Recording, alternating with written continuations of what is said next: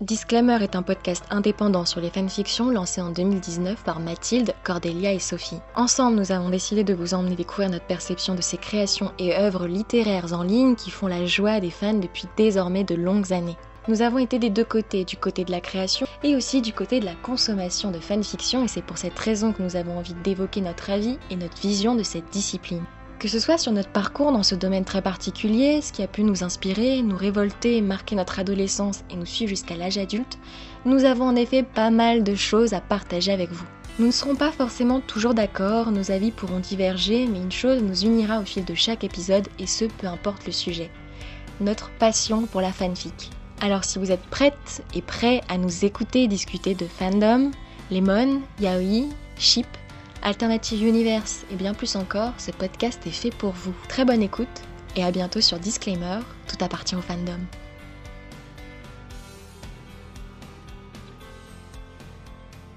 C'est parti pour le quatrième épisode de Disclaimer, le podcast des fanfictions.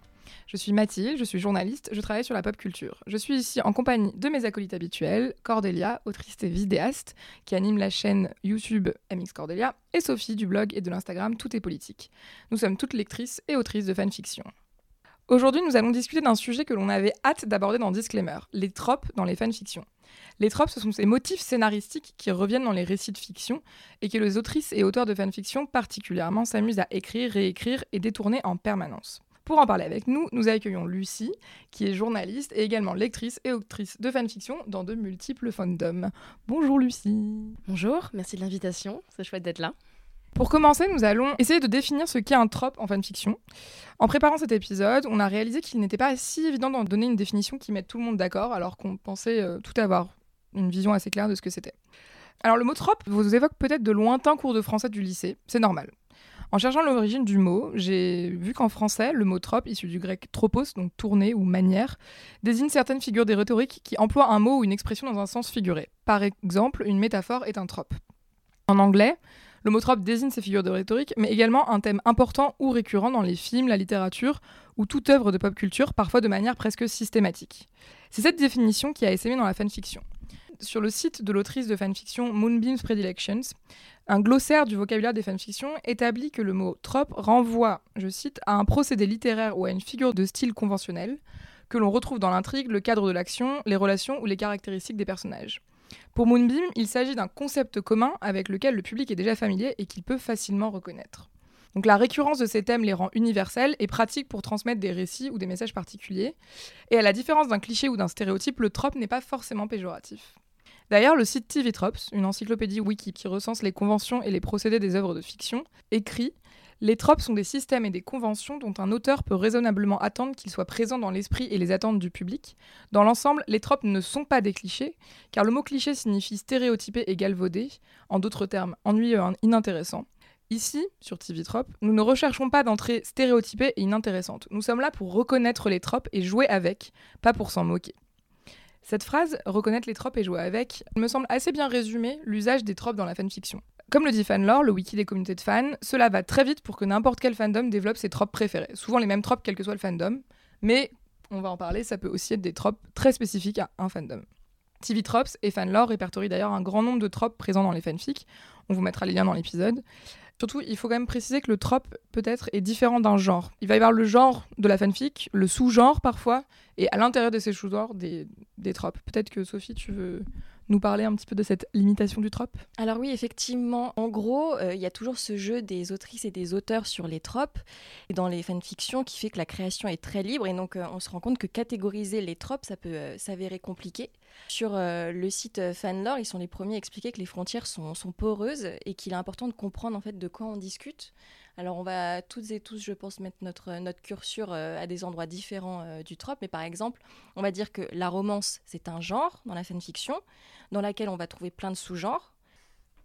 Alors par exemple, la romance, c'est un genre dans lequel on trouve plein de sous-genres, et on va avoir dedans la dynamique de relation enemies to lovers, c'est-à-dire d'ennemis à amants euh, amoureux, qui euh, va être considéré comme un trope. Mais tout le monde n'est pas forcément d'accord sur la manière dont on va cadrer un trope. Par exemple, euh, si on prend le coffee shop AU, il y en a qui vont dire que le genre ici, c'est l'univers alternatif, que le coffee shop, c'est le sous-genre dans l'univers alternatif, Mais il y en a qui diront que ce qui va être un trope, c'est le type d'intrigue qui vont revenir dans le sous-genre. Par exemple, tel personnage est un client régulier qui tombe amoureux du ou de la barista et euh, qui aussi fait partie des personnages principaux. Oui, donc en fait, effectivement, c'est pas si évident de définir ce qu'est un trope. Nous, il y a des choses qu'on considère comme tropes qui sont pas forcément exactement des tropes. Donc peut-être qu'on peut. Je sais pas, comment vous catégorisez les tropes que vous rencontrez? Comment vous décidez que c'est plutôt un trope plutôt qu'un un genre euh, de fanfiction. Cordélia oui, c'est vrai que moi, j'ai tendance à considérer comme un trope euh, instinctivement plutôt des événements qui ont lieu au sein de la fanfiction euh, ou de l'histoire de façon générale que quand c'est des dynamiques ou effectivement des genres un peu un peu général typiquement coffee shop. Enfin coffee shop a eu pour moi ça reste un trope en même temps.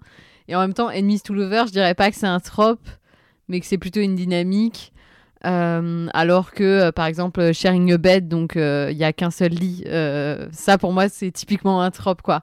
Mais et je pense aussi, ça me fait penser à des tropes de télé, mais ça me fait penser à des tropes négatifs. Par exemple, le bury your gaze, c'est-à-dire enterre tes gays, où le seul personnage gay ou lesbien meurt à la fin.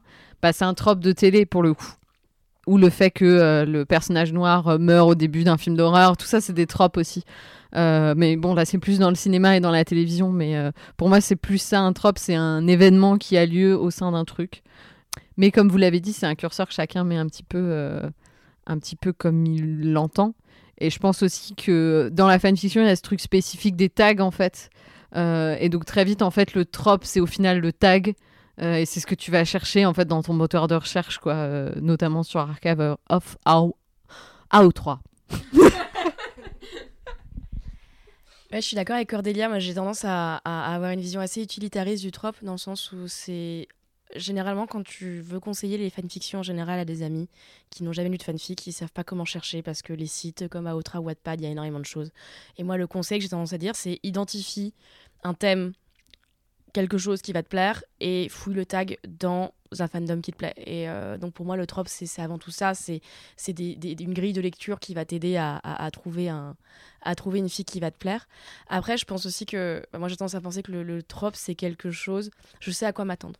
Euh, pas forcément dans une grande précision, mais je sais à quoi m'attendre. C'est pour ça que pour moi, un coffee shop AU, c'est un, c'est un trope, dans le sens où même s'il se passe pas tout le temps la même chose dans les coffee shop AU, si je lis un coffee shop AU, c'est pour lire une histoire avec un semblant de réalisme, dans un, dans un décor que j'ai l'habitude de fréquenter moi dans la vraie vie. Et tous les coffee shop AU correspondent en fait à ces critères. Euh, pareil pour les Royal AU, euh, etc. Donc un Royal AU par exemple, euh, donc les Royal AU c'est un trope que moi j'aime beaucoup qui sont le fait d'avoir des personnages dans un contexte royal, donc ils sont princes, etc. ça pareil, il y a une grande diversité au sein du trope. Néanmoins, il y a toujours la même, il y a généralement les mêmes thèmes qui sont donc la royauté évidemment et la pression de la royauté. Enfin moi j'ai jamais lu un Royal AU où tout se passe bien par exemple. Donc il y a vraiment ce côté très précis en fait du, du, du trope. Oui, c'est ça ce que tu dis sur le fait que dans le Royal AU on retrouve la pression. En fait, souvent à l'intérieur des mêmes tropes, on va retrouver des mêmes thèmes en fait qui sont aussi explorés et sur lesquels les autrices et les auteurs vont broder et sur lesquels euh, les lecteurs savent que voilà, en lisant sur ce trope-là, je sais que je vais retrouver certains thèmes qui me plaisent, euh, ou là j'ai envie de dire à ce moment précis, et c'est vrai qu'il y a ce côté-là, euh, par exemple, euh, dans le fake relationship, tu as souvent ce. Donc, fake relationship, c'est des personnages qui font semblant dans une relation amoureuse et miracle, ils finissent par tomber amoureux quand même, voire ils l'étaient déjà avant. Et en fait, tu as souvent ce truc où tu sais que tu vas avoir des personnages un peu insecure, qui n'ont pas trop l'habitude d'être en relation, qui pensent que. ou alors qui s'intéressent pas trop à l'amour, mais en fait, ils finissent par finalement se faire avoir, voilà, parce que. Enfin, oui, se faire avoir, par tomber amoureux, quoi, par force de passer du temps avec la personne. Enfin, tu sais que tu vas retrouver des motifs qui sont. peut-être même des tropes eux-mêmes, mais en fait qui sont à l'intérieur du trope. C'est intéressant que Cordelia aussi parlait de la télé, parce que je pense que la fanfic, euh, en fait, le, principe du trope, le principe du motif, c'est quelque chose qu'on retrouve dans la fiction en général, parce que c'est pour plein de raisons, hein, dans l'écriture, dans la consommation, etc. Euh, sauf que la fanfic, c'est un milieu dans lequel euh, ces structures sont beaucoup plus à nu. Euh, c'est beaucoup plus assumé par les auteurs, par les consommateurs et les consommatrices aussi de, ces productions. Donc c'est intéressant parce que c'est pas du tout un principe nouveau, c'est juste que c'est beaucoup plus codifié dans la fanfic que effectivement le par exemple le Bury Your Gaze, c'est euh, des consommateurs et consommatrices qui ont fini par l'identifier. C'est pas des auteurs, euh, enfin j'espère en tout cas, des, auteurs de séries télé qui se sont dit ah on va faire un Bury Your Gaze, ça va être super. En plus quand c'est un trope négatif. Pour le coup dans le cas du Bury Your Gaze, si c'était vraiment institutionnalisé dans le sens où on pouvait avoir des personnages LGBT en fait au cinéma aux États-Unis. Mais donc pour plaire à la morale euh, puritaine américaine, il fallait qu'il y ait une morale en fait justement à la fin.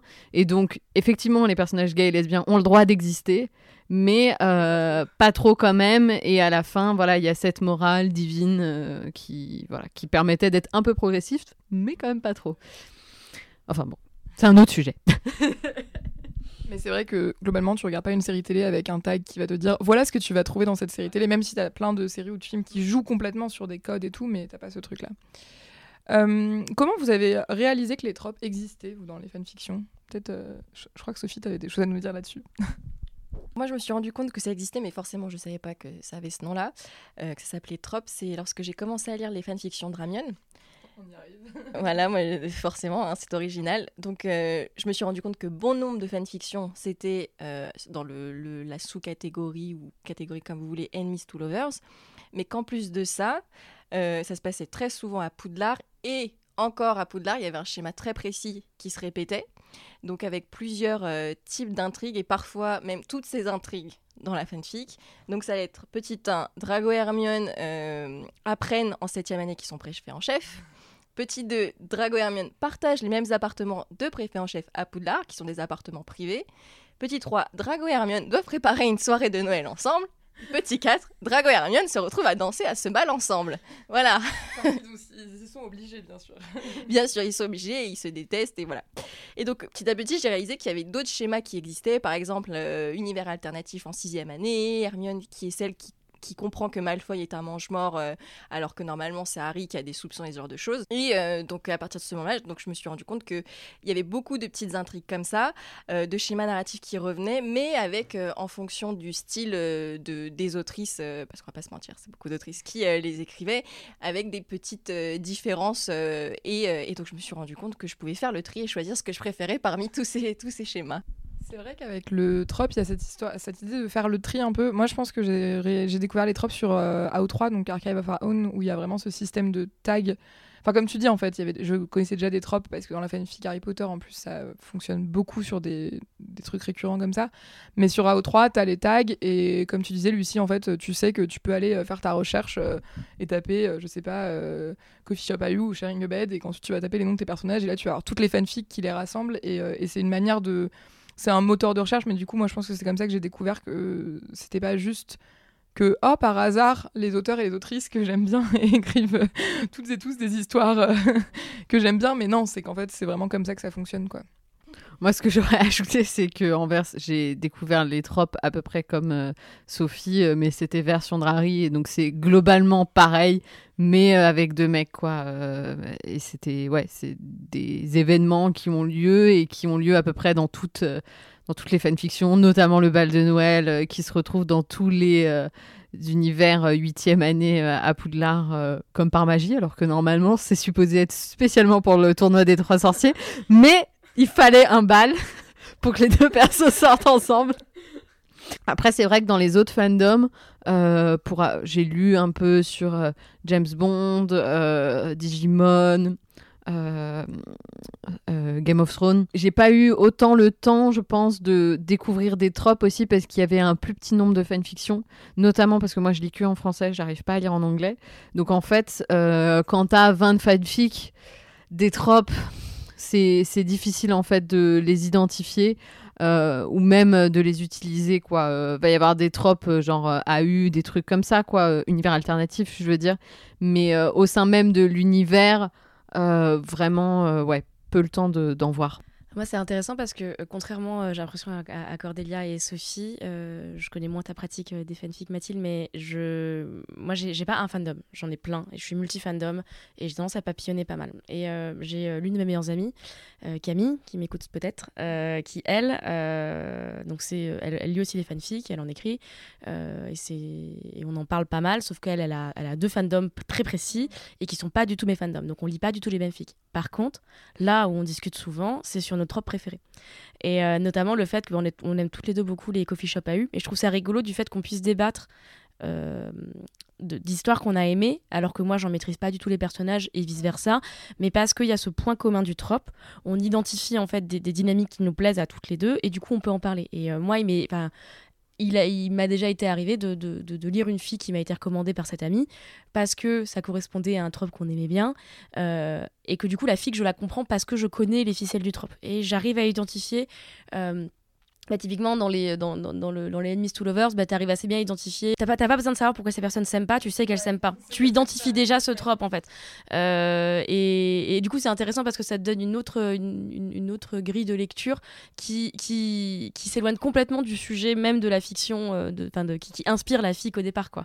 Donc, euh, moi, c'est plutôt comme ça que j'ai un peu identifié les tropes, vraiment parce que j'en ai parlé avec cette amie et qu'on avait des trucs un peu similaires à en parler. C'est intéressant ce que tu dis parce que du coup, les tropes dépassent la, frontière des fandoms, comme on le disait au début. Je pense que ça fait partie de ces choses qui font aussi de la fanfiction une pratique commune et un, presque un genre commun, en fait, quelle que soit la manière, quel que soit le genre de fanfic que tu écris, le fandom dans lequel tu écris, il y a quand même énormément d'aspects, et c'est ce qu'on essaye de, détailler un peu dans ce podcast, qui font de la fanfiction une, un, un, univers à part entière, en fait. Avant même de parler de fandom, de fanfiction, tu as un univers, et le trope, c'est une part essentielle de l'univers des fanfictions. Quoi. En général, quand tu parles avec quelqu'un qui a une pratique euh, assez euh, euh, fournie de la fanfiction et que tu lui parles de trope, même si la personne connaît pas le terme, si tu lui expliques en deux mots, elle va très vite saisir de quoi tu parles. Pendant le confinement, j'ai lu la, le passe miroir, la passe miroir, pardon, donc la série de Christelle Dabos. J'ai lu les quatre tomes en une semaine, j'étais vraiment à fond. Et donc Christelle Dabos, elle a écrit des fanfics en fait avant de, avant d'être autrice professionnelle. Et c'est marrant parce que quand j'ai lu son bouquin, tu m'aurais pas dit qu'elle écrivait de la fanfic, je l'aurais deviné en fait. Dans la manière qu'elle avait, je trouve, de d'écrire ses personnages, j'identifiais assez bien en fait les euh, certaines dynamiques qui me font penser euh, à des fanfictions que j'ai pu lire quoi. Et je trouve que c'est un truc, alors c'est pas toujours le cas, mais souvent, notamment dans les genres fantastiques, euh, quand des auteurs ou des autrices ont commencé par la fic, euh, ou écrivent des fics euh, en parallèle.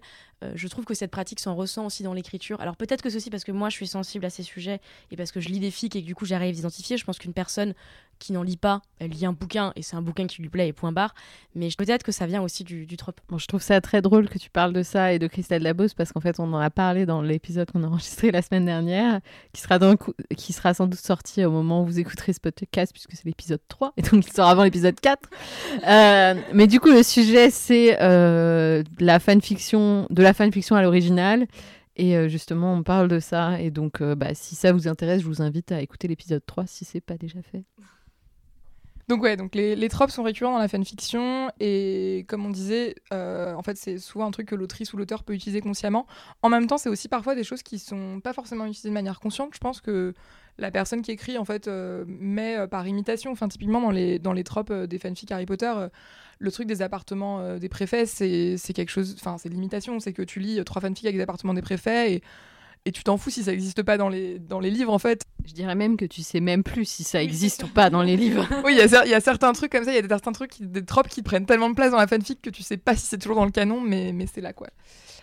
Euh, d'ailleurs, à ce propos, Lucie, tu voulais nous parler d'un trope euh, très d'actualité, qui est celui de la quarantaine. Donc les personnages qui sont en quarantaine ensemble. Absolument. Je sais pas, je sais pas vous, mais moi pendant le confinement, euh, bah, ça a été l'occasion pour moi de lire beaucoup beaucoup de fics et d'en écrire aussi parce que j'avais j'avais que ça à faire en fait, hein, assez concrètement. Et puis aussi parce que c'était une manière pour moi de de penser un peu à autre chose et de me, divertir. Et euh, bah, on n'est pas les seuls, hein, évidemment, euh, à avoir écrit beaucoup de fics. Et en fait, j'ai lu un, super article que, dont je voulais vous parler sur Vox.com, le média américain, qui a parlé du grand retour des histoires d'amour de quarantaine. Alors, le, la quarantaine, en fait, c'est un trope qui est assez, qui est assez classique euh, dans la fanfic.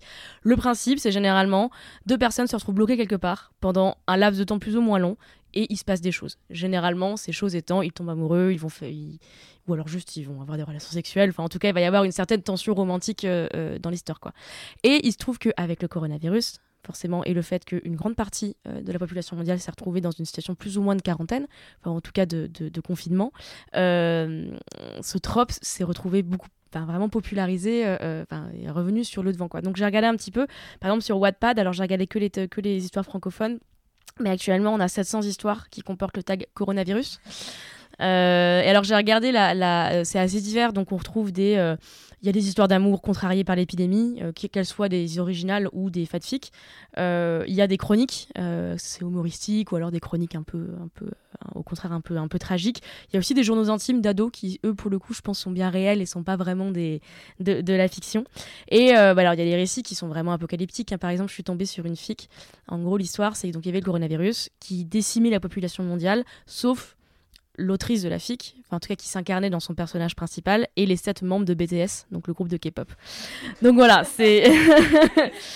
Euh, et alors, mais le phénomène a été assez important parce que Wattpad en mars a fait un communiqué euh, sur son site en rappelant à ses utilisateurs et utilisatrices que euh, la fiction c'est pas la réalité et qu'une fiction n'était pas forcément le meilleur endroit où se trouver des renseignements sur le coronavirus en l'occurrence.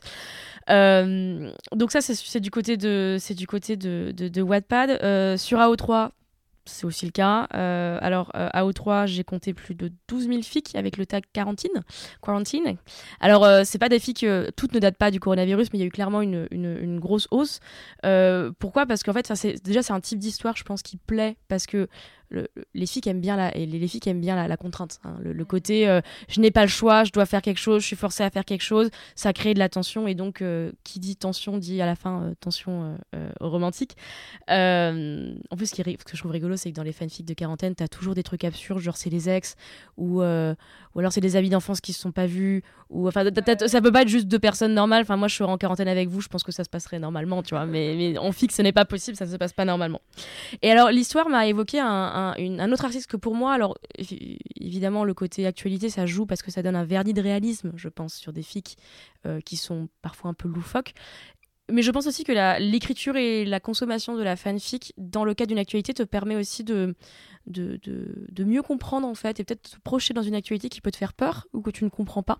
Et ça, c'est un phénomène qu'on retrouve assez régulièrement euh, dans, des, dans le cadre de, faits d'actualité un peu graves. Alors par exemple, j'ai repensé à un article que je vous recommande qui était super de Street Press, donc un article en français qui est paru en 2017 si je me trompe pas, et qui là pour le coup parlait des, euh, de jeunes filles qui écrivaient des chroniques sur Wattpad impliquant des djihadistes. Et donc c'était euh, des, euh, des, nanas qui s'imaginaient, euh, enfin qui écrivaient des histoires de d'une fille qui se fait enlever en Syrie ou qui essaye de récupérer son mec qui est parti en Syrie, etc. Et, et la pratique faisait pas mal polémique sur Wattpad parce que des gens disaient bah voilà tu vas pas tu vas pas faire du divertissement sur un fait aussi grave que le terrorisme.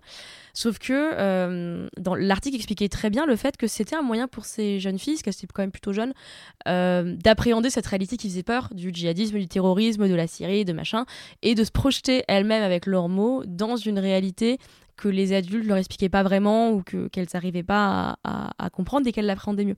Donc pour moi c'est vraiment ça hein, le, succès du, trop quarantaine là récemment, c'est aussi bah on est tous face à cette actualité qui nous fait peur et qui nous et, qui nous qui nous mine un peu et c'est je pense une manière de, de, de, s'évader un peu. Voilà. Merci Lucie pour euh, ce ce petit, euh, cette petite plongée dans les, dans les fanfics quarantine, euh, quarantaine, parce que je suis très d'accord avec toi. Enfin, j'ai lu quelques fanfics quarantaine moi-même pendant le confinement. Et euh, je me souviens notamment, enfin, bon, il y avait deux, trois trucs, mais qui n'étaient pas génial. Et à un moment, je suis tombée sur une fanfic avec un chip que j'aime bien dans, dans le, MCU, donc le fandom Marvel. Et donc c'est Steve, Captain America, et Darcy, dont je vous ai déjà parlé, là, qui est le personnage de secondaire devenu personnage principal de fanfiction. Et en fait, c'est un truc où ils se retrouvent, ils découvrent qu'ils sont voisins, et... mais pendant, la, pendant le coronavirus, quoi. Ils découvrent qu'ils sont voisins, et en fait, ils commencent à se faire des, des, visios et tout, et puis ils tombent amoureux par visio, puis finalement, ils finissent par se retrouver et tout. Mais en fait, que j'ai dévoré cette fanfic, il y avait deux, trois chapitres qui étaient sortis, et ce qui était génial, c'est que l'autrice euh, avait vraiment pris le temps de, euh, en fait, de parler aussi de l'ambiance et de, et de, l'angoisse que pouvait susciter la situation. Et alors même qu'on parle quand même de Steve Rogers, Captain America, enfin genre un mec hyper puissant. Et en fait, t'as vraiment des moments où il fait des crises d'angoisse parce qu'il n'en peut plus de pas savoir euh, ce qui va se passer, de se dire merde, je suis censé être genre un peu un héros et tout. Et en fait, là, je peux rien faire contre ce truc. t'as Darcy de l'autre côté qui est là, genre qui cuisine euh, frénétiquement pour oublier euh, son stress, ce que quand même beaucoup beaucoup de gens ont fait pendant, le corona. Et je crois qu'elle fait du pain ou je sais plus quoi. je sais plus. Et cette fanfic, en fait, c'était vraiment juste un truc que je lisais un jour comme ça et elle m'a fait vachement de bien. Je pense que j'ai dû la lire vers la fin du confinement parce que d'un coup, j'avais l'impression de voir écrit euh, tous ces trucs un peu euh, stressants, euh, angoissants ou un peu incertains que tu peux ressentir dans une période comme ça, un peu inédite. Et là, d'un coup, c'est mis dans une espèce de petite romance mignonne où ils ont des visios genre trop mignons. et, voilà. Et c'est vrai que c'est le genre de.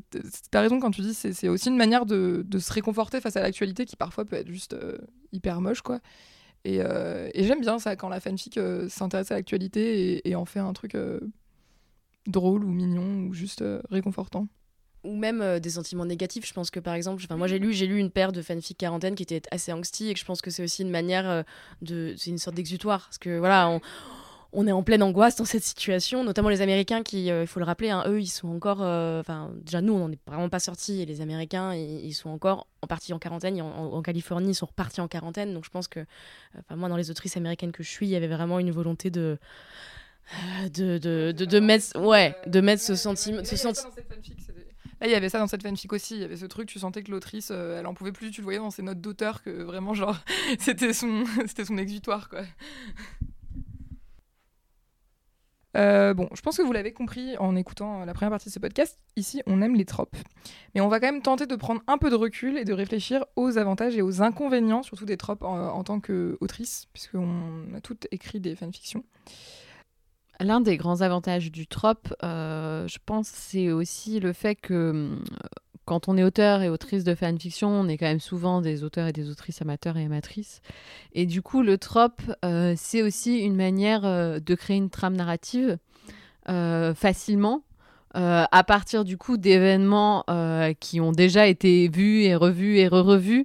Mais euh, bah, typiquement, tu en parlais, Sophie, je pense que cette, ce déroulement d'une année à Poudlard de Drago et Hermione est équivalable dans du Drari et, d'autres ships, avec bah, la rentrée, le Poudlard Express, Halloween, le bal de Noël, etc ça aide en fait euh, à créer une trame et aussi à, se construire une intrigue euh, parce que on va écrire sur des tropes qui nous plaisent. Donc on choisit bon bah voilà je voudrais qu'à un moment il y ait euh, Shine Bed ou, ou, des, ou je veux faire un soulmate à U donc avec des âmes sœurs euh, ça, permet d'avoir une base en fait et on part pas de rien, on part pas d'une page blanche en fait. Non seulement on a les personnages, mais en plus on a un début de trame scénaristique en fait, euh, qui est euh, un super support quand on sait pas où aller. c'est aussi, ça peut être aussi un, challenge. comment pas essayer d'actualiser un trope, de le renouveler, de, de le prendre à revers. moi, c'est quelque chose que je fais en ce moment justement, puisque j'ai un Drari Soulmate donc avec des âmes sœurs. Et euh, bah, le but, c'est, euh, c'était d'écrire quelque chose qui soit. Euh, alors, j'ai pas forcément lu énormément de Soulmate AU non plus, donc c'est difficile de savoir ce qui se faisait. Mais y j'avais cette ambition de, d'essayer de, de montrer que les personnages, même si c'est des âmes sœurs, en fait, ils, ils continuent à se détester et, toute la tension dramatique que ça peut créer, en fait, de savoir que tu es destiné à quelqu'un, ou en tout cas qu'il y a un lien fort, magique entre vous, euh, qui n'est pas forcément un lien amoureux dans ma fanfic d'ailleurs. Euh, mais euh, voilà, tu es quand même lié à cette personne et comment tu deals avec ça? En plus, il y a toutes des histoires de réincarnation. Enfin bon, bref. réactualiser un trope, ça peut être un défi.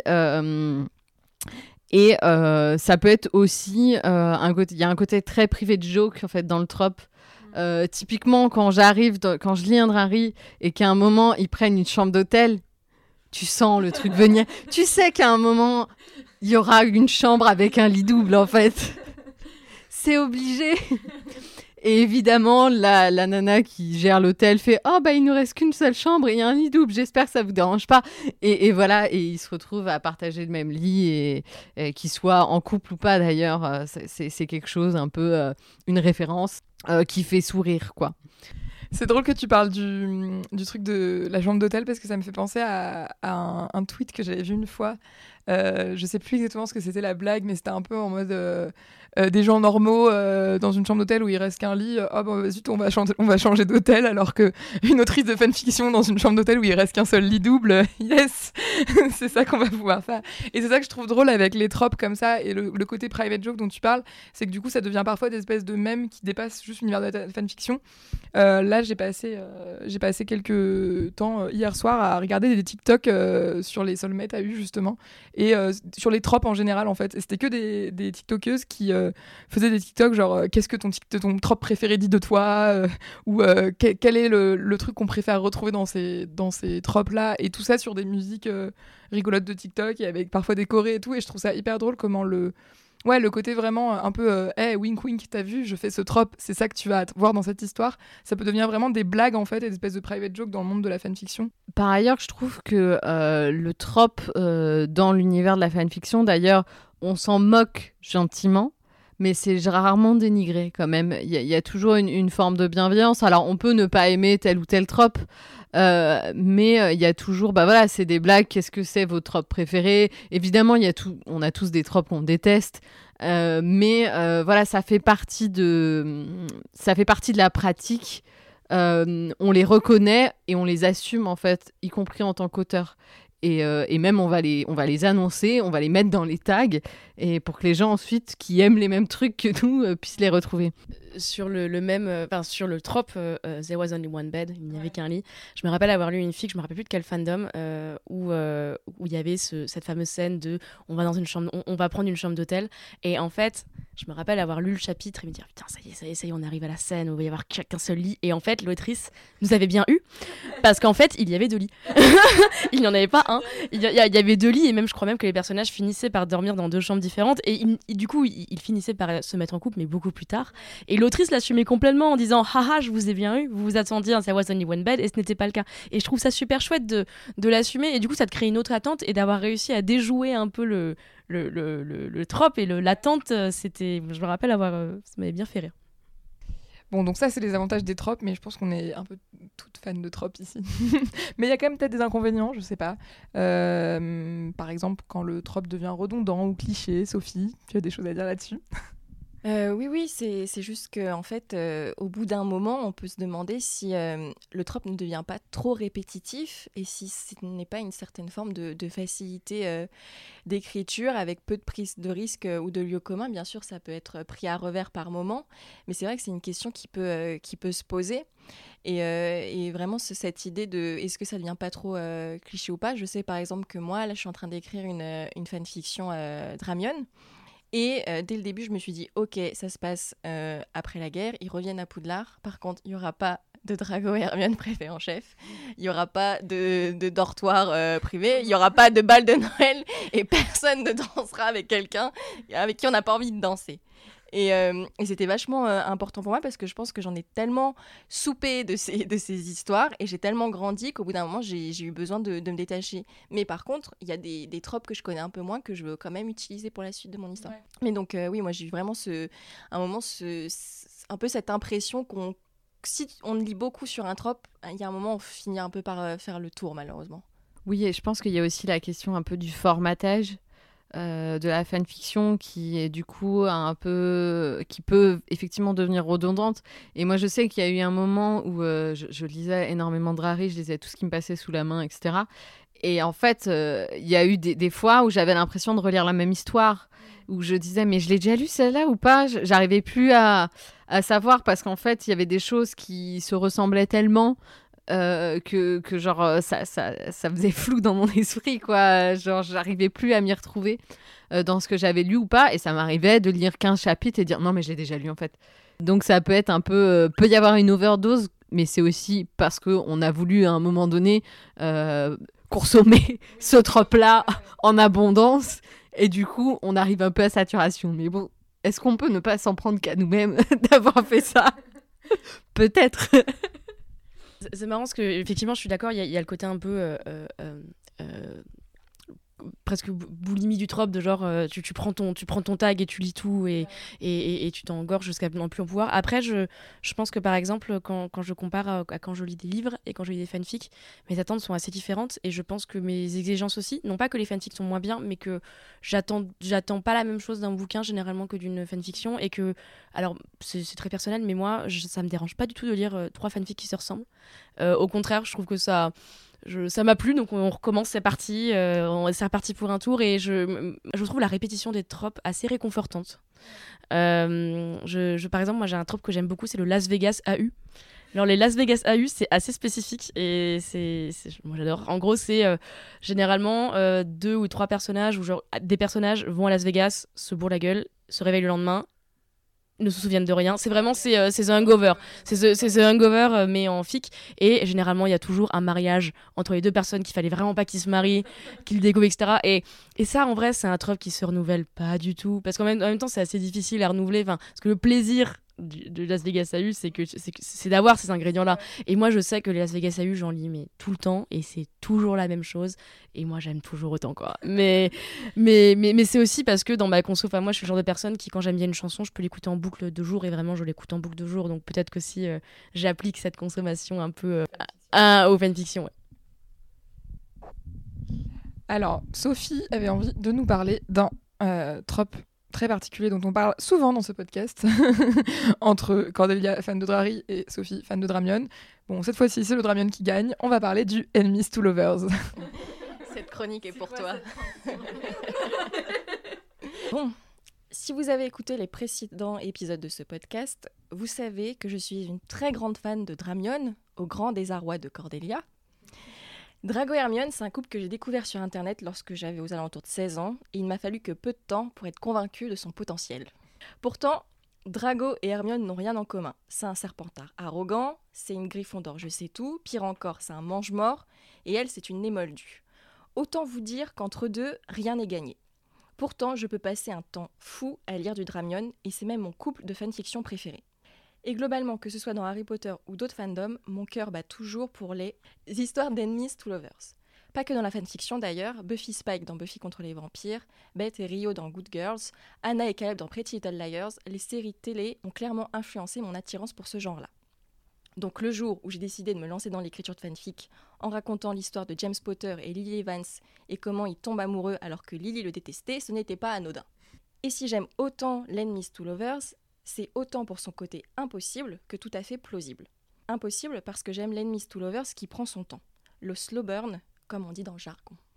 Et vas-y que ça s'engueule, que ça se rapproche, que ça s'éloigne, que ça se court après, que ça se fuit, que ça n'ose pas admettre ses sentiments, etc., etc. On connaît la musique. Non, clairement, je ne souhaite à personne de tomber amoureux de son pire ennemi.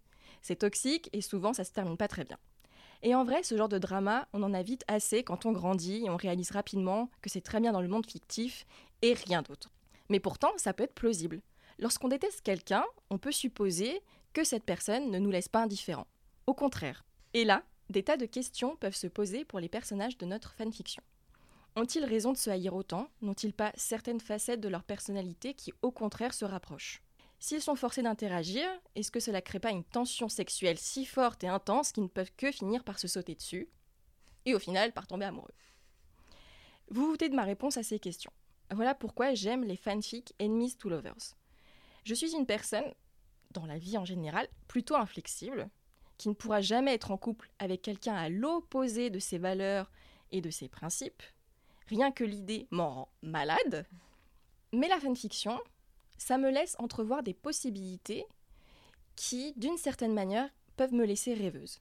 Parce que ça veut dire que les gens peuvent changer, même ceux qu'on pense haïr et aussi que la vie est faite de surprises et d'incohérences. Parfois, les sentiments surviennent sans crier gare, sans vraiment de logique. Au fond, il y a quelque chose d'assez romantique, voire même de très romantique dans ce genre de fanfiction. Même s'il y a des schémas toxiques, que certaines histoires glamourisent des relations malsaines, les fanfictions Enemies to Lovers permettent de laisser ce genre de petits fantasmes, avec des grosses guillemets sur le mot fantasme, mais vous voyez ce que je veux dire, au placard. Ou plutôt, dans notre ordinateur, caché parmi des centaines de milliers d'autres fanfictions du genre, et c'est très bien ainsi. Merci Sophie. Cordélia. Donnez-moi le micro. J'ai trouvé ta, ta, chronique très intéressante. Après, moi, ce pourquoi j'aime le Enemies to Lovers, c'est. Alors, j'aime le Enemies to Lovers partout, dans tous mais les séries, les films, etc. À chaque fois qu'il y en a, il y a deux mecs qui se détestent ou deux nanas qui se détestent, ça y est, c'est mon chip. voilà, globalement. Et euh, petite médaille pour euh, Shira, qui nous a donné du best friend, two enemies, two lovers. qui est, je pense, le meilleur, euh, la meilleure dynamique qui, puisse exister. moi, ce que j'aime dans, le enemies, two lovers, ça va plutôt être... en fait, j'aime à partir du moment où ils sont ensemble où ça se passe bien, bah ça m'intéresse plus en fait. ce qui va me plaire, c'est le drama, concrètement, et toutes les emmerdes que ça, que ça, que ça amène, et, et, les engueulades, et les trucs comme ça, et, et euh, je sais pas pourquoi, mais euh, voilà, c'est le truc qui me fait kiffer, alors que euh, quand ça se passe bien, et bah juste ça m'intéresse pas, quoi. alors que dans ma vie, j'ai une histoire d'amour très plan-plan, et c'est super cool, et c'est super chou, et, et genre pour rien au monde, je ne voudrais vivre euh, ce que je fais vivre à Drago et Harry dans mes fanfictions. Ce n'est même pas envisageable. Moi, je veux dans ma vie du best friend to lovers, euh, du euh, on se rencontre dans un café et on tombe amoureux, voilà. mais en lecture, eh bah, eh bah non, il me faut, il faut des trucs qui me font des émotions, qui, qui, me qui me font pleurer, qui me font avoir peur, qui me font avoir des angoisses. Enfin, vraiment, un truc qui me bouge à l'intérieur, quoi. Lucie, tu as un avis sur le Enemies to Lovers en particulier? J'en lis, je, j'en, cherche pas particulièrement, mais c'est pas du tout un genre qui me, qui me repute. Moi, globalement, quand c'est compliqué, j'aime bien. Hein. Après, euh, j'ai, j'ai, vu que je papillonne et que je picore beaucoup, je lis très peu de slow burn parce que j'ai pas le temps. je lis beaucoup de fics assez courtes, en fait, et du coup, euh, ce, genre de ce genre de enfin le, genre enemy to lovers euh, dans les dans les filles courtes ça n'existe pas parce que justement le plaisir de l'enemy to lovers comme tu expliquais Sophie c'est c'est le fait que ça prenne trois plombes et qu'il y a genre euh, mille euh, euh, quiproquos qui fait que ils sont ensemble à la toute fin quoi. Donc mais c'est chouette. Et, par ailleurs je trouve ça intéressant ce que tu dis Cordelia sur le fait que ce qu'on ce qu'on aime explorer dans les filles c'est pas du tout ce qu'on aimerait vivre dans la vraie vie je pense, je, peut-être un parallèle un peu osé, mais je pense qu'on peut réfléchir aussi, par exemple, à, euh, aux, films d'horreur ou au porno, enfin ce genre de, sous-genre euh, cinématographique ou etc., euh, qui sont censés nous provoquer des émotions fortes. Évidemment que je ne rêve pas de me retrouver bloqué dans une maison à la montagne, me faire tuer par un serial killer. Néanmoins, ce genre de film me permet d'explorer ma peur de la mort, ma, peur de la violence, ce genre de choses. Et, je pense que peut-être peut-être hein, que ce genre de film te permet, aussi d'explorer ça, d'explorer le, quelles limites tu veux, tu veux dans ta conception du couple et, euh, explorer ses sentiments et en avoir et en avoir une pratique très saine dans le sens où ça, n'influe en rien dans ta vraie vie, mais de les avoir et d'avoir les sentiments forts euh, euh, à côté quoi. Moi, je suis comme, je suis comme Lucie, je, je ne suis pas une consommatrice principale de Miss Lovers, mais j'en lis parfois. Effectivement, c'est vrai que c'est plus rare dans les fanfics plus courtes, et comme toi, je lis des fanfics plus courtes. Mais j'aimais bien ce que tu disais, Sophie, sur le fait que le Miss Lovers te montre aussi que les gens peuvent changer. Alors bon, moi, il y a des, Miss Lovers auxquels je crois pas. parce que ça marche pas avec l'idée que je me fais des personnages et tout. Mais euh, il y, a des choses, y a des choses qui marchent bien et j'aime bien effectivement un, un Miss Lovers qui prend le temps de se pencher sur la caractérisation des personnages, sur leur caractère, sur comment l'orgueil et préjugé en fait, sur comment tu vas contre tes préjugés et contre ce que tu pensais au début de la personne et éventuellement de ce que la personne te renvoyait de son milieu et tout, et qu'en fait la fanfic va prendre le temps de montrer comment à la fois les personnages changent, ils changent de conception de l'autre, et tout ça se mêle à des trucs, et ouais, c'est orgueil et préjugé. C'est orgueil et préjugé, c'est du ennemi sous lovers. Mr. Darcy et Elizabeth euh, Bennett se détestent au début, et d'ailleurs on en parlait euh, en préparant ce podcast, le orgueil et préjugé AU, c'est quasiment un trope de la fanfiction aujourd'hui. Quoi. Tu, appliques le modèle d'orgueil et préjugé à, la fanfic, et je pense que c'est pas un hasard parce que dans orgueil et préjugé, on retrouve plein de motifs qui, se retrouvent dans beaucoup de tropes euh, familiers de la fanfiction, dont le Enemies to Lovers, genre. Je pense aussi que euh, le Enemies to Lovers, ça challenge un peu, je, je sais pas si c'est le mot approprié, mais qu'est-ce que c'est qu'une relation? Qu'est-ce qui fait qu'une relation marche ou pas? euh, qu'est-ce qui est important Euh, parce que, par exemple, typiquement dans le Enemies to Lovers, euh, le cul va toujours être euh, sensationnel, etc. Et, à côté, bah, il y aura des, des problèmes plus de, de valeur, des, problèmes, des dilemmes moraux. Alors évidemment, tout le monde n'a pas une, ne lit pas des Enemies to Lovers en intellectualisant tout ça comme on peut le faire à ce moment-là, mais je pense que ça, ouais, ça challenge un peu ton esprit et ce que tu veux d'une relation et il faut, faut, savoir aussi que dans la vie, les relations qu'on vit sont pas toujours saines non plus. Euh, et je pense que peut y avoir aussi un côté euh, exutoire et catharstique aussi euh, sur écrire sur ce type de relation en tant en plus que bon c'est on est sur beaucoup de femmes ou beaucoup de personnes queer etc qui écrivent quand on a vécu des, trucs, euh, euh, des relations où ça s'est mal terminé, euh, où on s'est fait du mal, où l'autre nous a fait du mal, où on a fait du mal à l'autre, on s'est fait du mal mutuellement, etc. Il y a un côté aussi vouloir réécrire un peu ce truc-là d'une autre manière et, et avec une fin heureuse, parce qu'on aurait aimé avoir une fin heureuse en fait. Évidemment qu'on n'aurait pas aimé que ça finisse mal et que tout le monde se fasse du mal et que ou, qu'on nous fasse du mal. Et, et je pense que dans le Enemies to Lovers, il y a aussi euh, toutes ces thématiques. Moi, c'est ce qui m'intéresse. C'est la rédemption, c'est le pardon. c'est euh, et, et, dans un sens, je pense que c'est fondamentalement optimiste, en fait. Euh, parce que effectivement, peut-être que dans la vraie vie, c'est peut-être plus compliqué que ça, en fait, de, de, de, de, devenir une, une, bonne personne, de, de changer, de à quel moment tu pardonnes à quelqu'un. Enfin, et, et, je pense que ça explore tout ça et, je pense que c'est pas étranger au fait que ce trope en particulier et cette dynamique soit aussi populaire en fait. Complètement, je très d'accord avec ce que tu viens de dire et tout le monde hoche la tête donc je pense que c'est le cas de tout le monde. je pense qu'on va pouvoir passer à notre troisième partie de ce podcast. Maintenant, on avait en fait, on, on est déjà un peu passé avec la chronique de Sophie. On avait envie de vous parler des tropes qu'on aime, euh, de ceux qu'on, dévore, de ceux qu'on binge parfois, qu'on binge, binge read, je sais pas. On l'a dit plus tôt, même si la majorité des tropes se retrouvent dans tous les fandoms, les fandoms tendent aussi à développer leurs propres tropes. Par exemple, l'appartement des préfets euh, dans Harry Potter, ou le, euh, dans le Harry Potter, il y a le EWE, e, le épilogue, what épilogue, pour tous les gens qui détestent l'épilogue. Sophie lève la main. Il y a aussi plein de tropes, donc on en parle, le Enemy Lovers typiquement, qu'on retrouve dans tous les fandoms, qui sont assez populaire, assez commun euh, à plein de fanfics, peu importe l'œuvre. Euh, Lucie, tu nous disais tout à l'heure, euh, quand on préparait, que tu aimais des fandoms très petits. Est-ce que dans les fandoms tout petits, où il y a 10 fanfics, est-ce qu'on trouve aussi des tropes? Alors, ça dépend des fandoms. effectivement, le, principe du fandom tout petit, c'est qu'on a faim. On a vraiment très peu de fanfics. Et, c'est l'enfer, et c'est l'enfer que j'ai choisi. Et le, truc, c'est que du coup, je pense quand on écrit des fanfics pour des tout petits fandoms où il y a très très peu de choses à lire, on, commence par ce qui manque, c'est-à-dire euh, les grands classiques de la FIC qui est euh, qu'est-ce qui se passe après, euh, des FIC qui explorent des chips qui ne sont jamais réalisés dans le canon, etc. Donc peut-être qu'il y a un peu moins effectivement cette tendance au, au trope. Après, moi, je, j'ai J'écris euh, notamment pour un fandom que je citerai pas parce que la moitié des fanfics c'est moi qui c'est moi qui les ai écrites.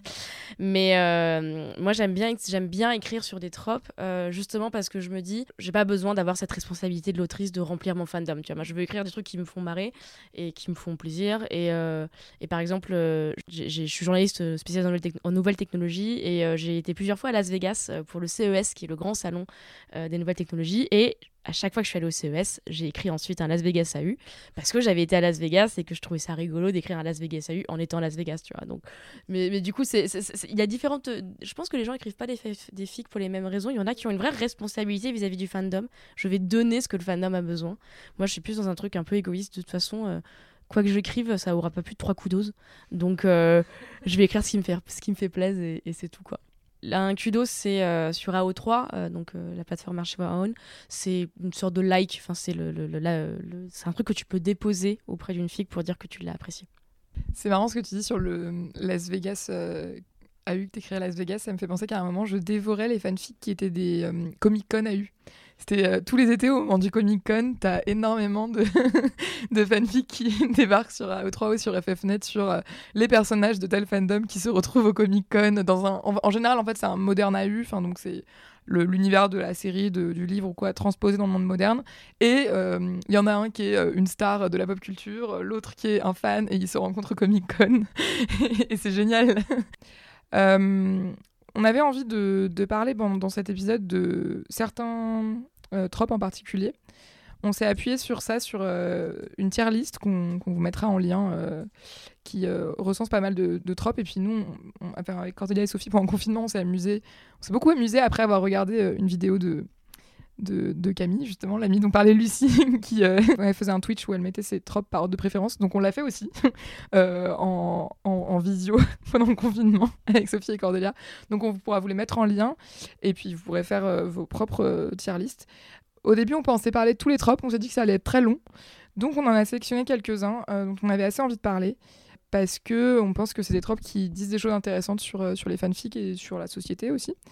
On va peut-être commencer par euh, le mariage arrangé. Cordelia. Donc, le trope du mariage arrangé, c'est globalement deux personnages. En général, ils se détestent parce que le truc est quand même. soit ils se connaissent pas du tout, soit ils se détestent vaguement, ou en tout cas, ils n'ont pas d'affinité, et ils sont obligés de se marier pour X ou Y raison, franchement. Euh, ça peut être pour des histoires euh, d'héritage, ou ça peut être pour des histoires euh, magiques qui sont obligées, ou de, Bref, il y, a toutes les raisons possibles imaginables.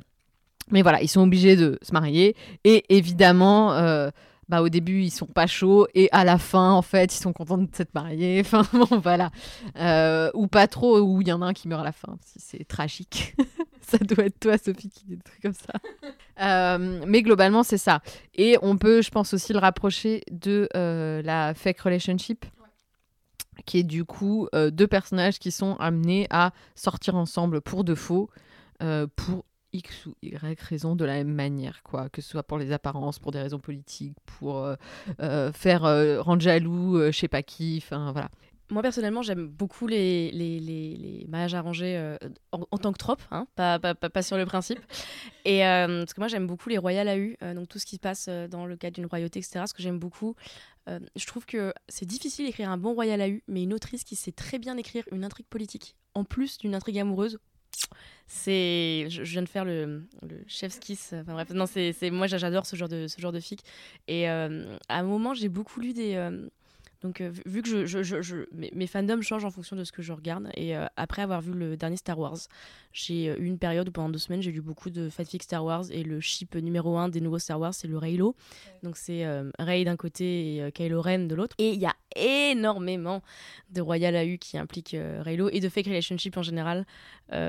Et, et, globalement, c'est un, un, ship qui attire beaucoup de tropes un peu, un peu maudits, mais ceux-là, était vraiment bien. Donc ça a été un peu ma. J'ai beaucoup lu. Euh, je, sais pas. C'est vraiment un truc que j'aime bien parce que ça apporte beaucoup de tension et ça apporte euh, euh, autre chose que, que la romance. Parce que si ces deux personnes se retrouvent ensemble, ça n'a rien à voir avec l'amour. C'est juste parce que il, y a un contexte difficile qui a fait qu'ils se retrouvent ensemble et comment est-ce qu'ils vont s'en sortir quoi.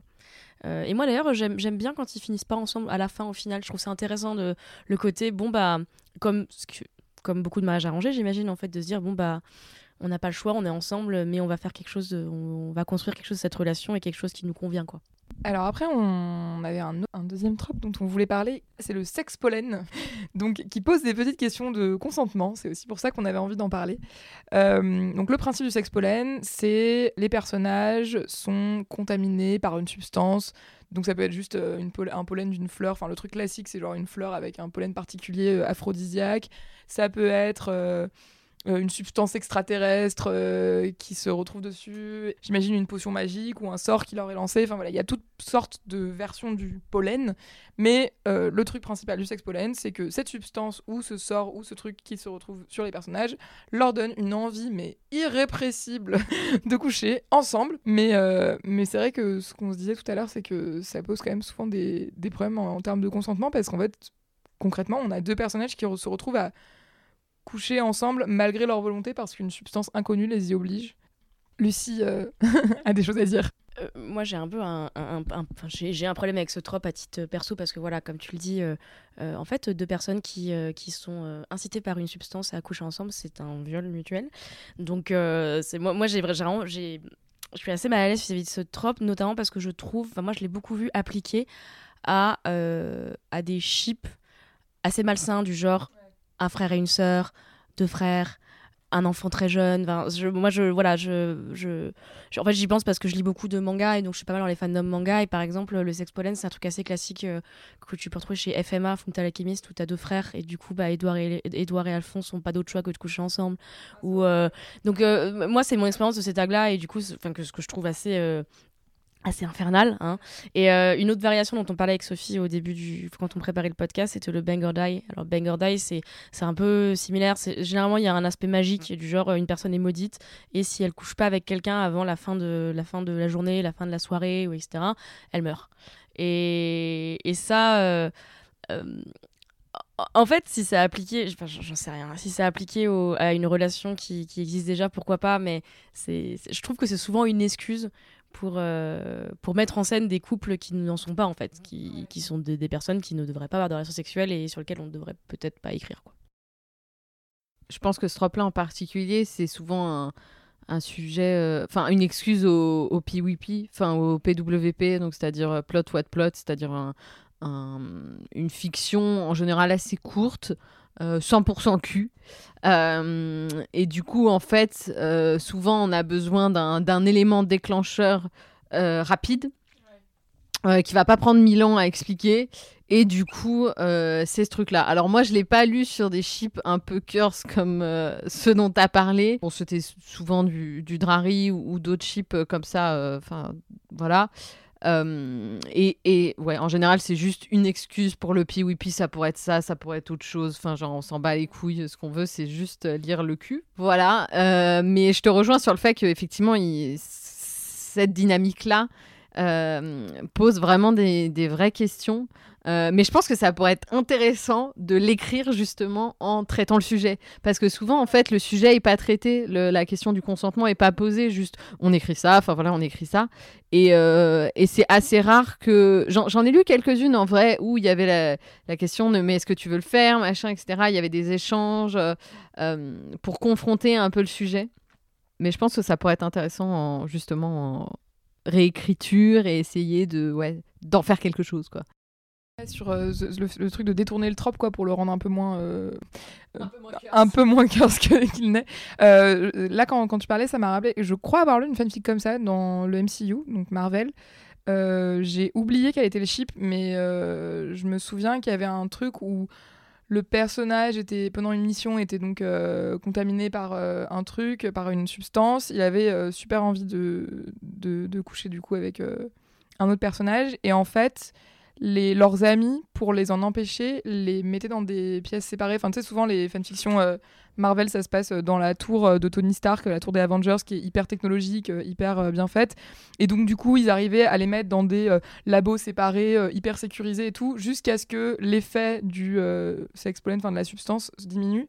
Et en fait, après comment dire, du coup là le sex pollen avait été plus une excuse pour que les personnages se rendent compte qu'ils avaient envie l'un de l'autre et du coup, il n'en parlait qu'une fois que la substance était passée. Et c'était assez bien foutu parce que je pense que l'autrice avait vraiment voulu euh, justement éviter tous ces trucs de consentement, euh, pas, enfin de, de rapport pas consenti quoi.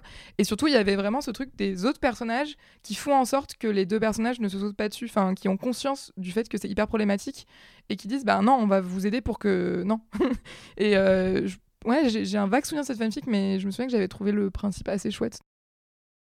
Ensuite, on voulait parler du Omegaverse dans le genre truc un peu chelou des fanfics. Cordélia va nous en parler. J'enregistre ce petit segment après coup parce que je me rends compte que euh, au moment de parler de donc l'Omegaverse euh, lors de l'enregistrement du podcast, euh, j'ai pas été, j'avais pas préparé assez le truc. Donc voilà. L'Omegaverse, du coup, c'est un trope euh, qui met en place euh, un système euh, avec des mâles alpha qui souvent top dans la relation, qui sont souvent dominants, etc., agressifs, etc., avec des bêtas qui sont des gens normaux, et les omégas qui souvent font face à des espèces de chaleurs qui font qu'ils ont absolument besoin de s'accoupler avec des alphas. Les omégas, c'est des hommes, hein, je tiens à préciser souvent. Et du coup, euh, ça mène à euh, des relations sexuelles et souvent, ils ont aussi la capacité euh, de porter des enfants. Alors, il y a une anatomie très particulière spécifique à l'omégaverse, je vous renvoie à des schémas. Je, me désengage de toute responsabilité vis-à-vis de ça, mais bref. Donc, en gros, c'est ça l'idée. c'est né dans le fandom supernatural, si je crois bien. donc, c'est inspiré des trucs de loup, de loup-garou précisément, je crois. Et donc, euh, ça s'est propagé un petit peu dans tous les fandoms. Ça a rejoint un peu euh, tout ce qui va être trop du MPREG. Donc, le MPREG, c'est la male euh, pregnancy, donc les grossesses masculines. Souvent des trucs un peu magiques sortis de nulle part. C'est rarement c'est très très rarement, euh, enfin c'est jamais d'ailleurs je pense, euh, avec des mecs trans par exemple. Euh, c'est toujours des, des, mecs cis qui ont par l'opération du Saint-Esprit la capacité de porter des enfants ou parce que dans le fan de Harry Potter ça peut être aussi parce qu'ils sont Vela, donc l'espèce des Vélanes comme Fleur de la Cour, enfin il y a des histoires comme ça. Donc voilà, ça rejoint un peu ce truc-là. et donc, ça a donné, enfin moi, ce que j'ai souvent lu, c'est des choses qui sont euh, très hétéronormative avec l'oméga qui s'occupe des enfants et, le mâle alpha, etc. Euh, mais le fait est que, euh, en fait, ça dépend vraiment des auteurs et des autrices. Il y a une vraie réappropriation en fait de ce trope-là, comme dans tous les tropes en fait. je pense que c'est quelque chose qu'on qu'on voit au cours de ce podcast en particulier, c'est que tous les tropes euh, pourraient être ultra clichés, etc. Mais à chaque fois, les auteurs et les autrices euh, se les réapproprient d'une façon ou d'une autre.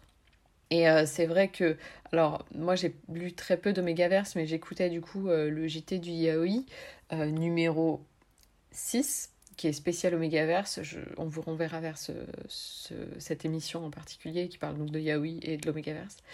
Euh, et en fait, le fait est que euh, même sur des choses qui de base pourraient être très hétéronormées, très euh, avec le top, le bottom, enfin des choses comme ça, beaucoup de stéréotypes, bah, il y a une forme de réappropriation et c'est souvent utilisé aussi pour critiquer ce truc-là.